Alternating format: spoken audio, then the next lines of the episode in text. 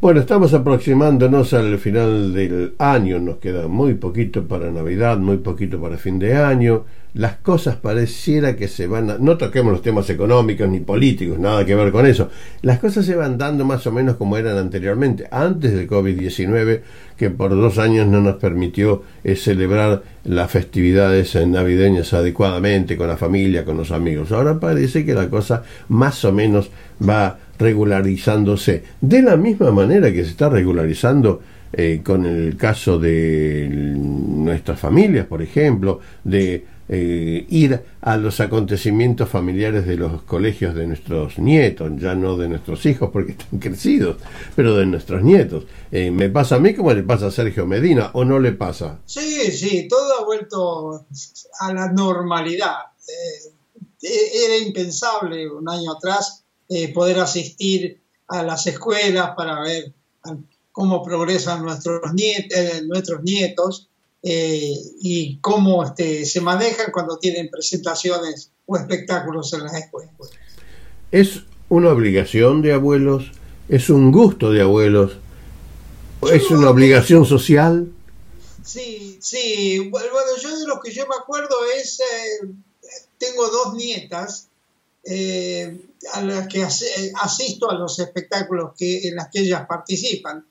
Eh, también en alguna oportunidad se hace el Día del Libro y el abuelo va, eh, vamos a la biblioteca, miramos libros, sugerimos algunas cosas y los chicos, nosotros les compramos los, libros a los chicos. Es muy importante porque ellos, en, el mismo momento en que nosotros estamos asistiendo, hay niños que lamentablemente no tienen familiares, ya sea porque eh, la gente trabaja o no está disponible y el chico se siente diferente, solo, eh, en comparación con los otros niños que los abuelos van a, verlos y participan de las cosas que ellos hacen. ¿No le parece, Medina, que lamentablemente las obligaciones sociales de estos tiempos nos están separando un poco de ese tipo de, placeres de compartir eh, con nuestros eh, niños pequeños, los que tienen niños pequeños, o nuestros nietos, esos momentos que son importantes y que no regresan. Esos momentos no, vuelven más. Hay gente que ha perdido todo ese hermoso tiempo siendo padre y hemos aprendido algunas cosas de eso y no queremos repetir los mismos errores eh, como abuelos.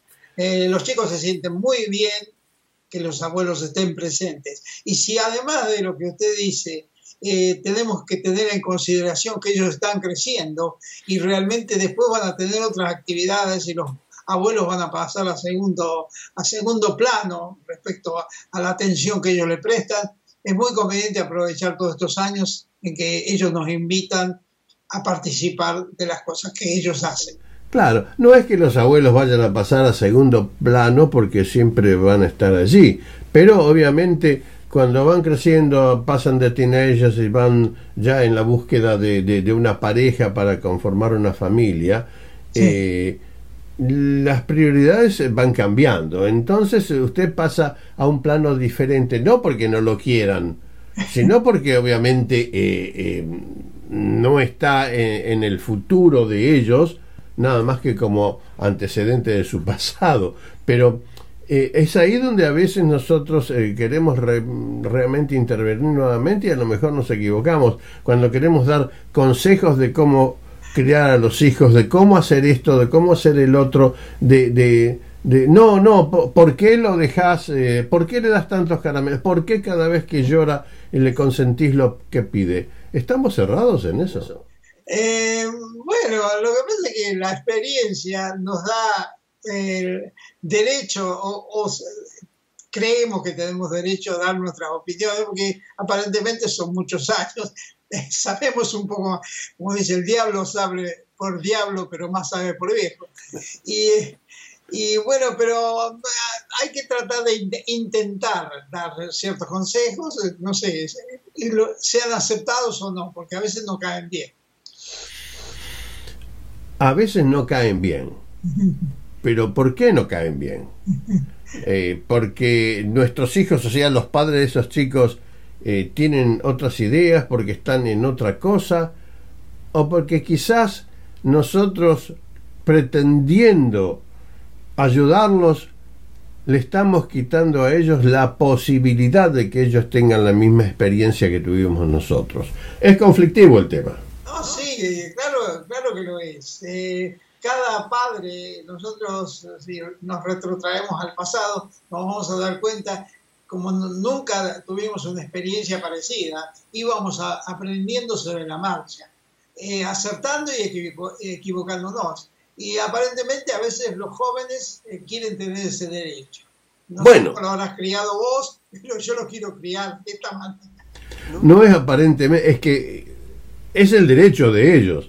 Eh, volvemos otra vez a que el, el, derecho nuestro termina donde comienza el derecho ajeno, pero estamos invadiendo derechos o estamos tratando de, de ser parte del crecimiento de los niños.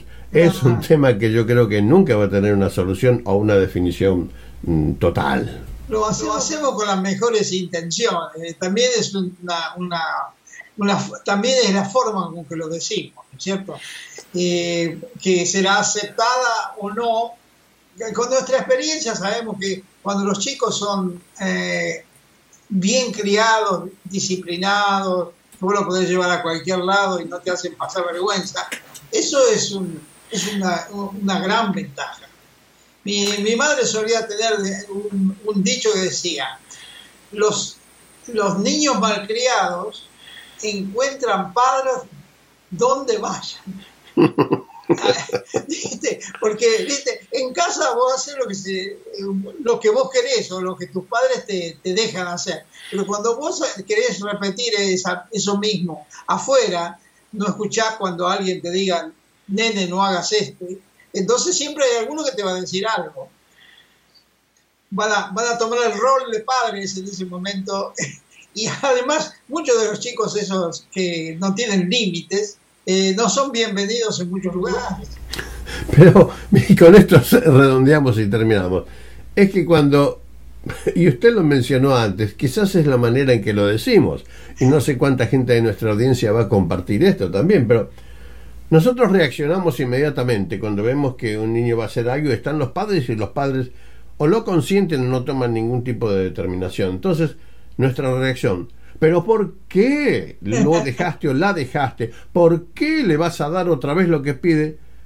En cambio, sería mucho más eh, suave decir, ¿no te parece que sería mejor que no tome esto, que no haga esto? Pero no lo hacemos. No, claro, claro. Eh, es así, es muy, muy difícil eh, transferir nuestra experiencia a, través de consejos y que sean, y que sean aceptados. que sean suaves. Medina, espero encontrarlo nuevamente antes de Navidad y antes de fin de año para cerrar el ciclo de este 2022 y bueno, prepararnos para el ciclo que viene. Eh, gracias por su tiempo. Nos encontramos. Hasta pronto. Hasta pronto. Sergio Medina nos acompañó en el Conversemos de hoy. Nos vemos pronto.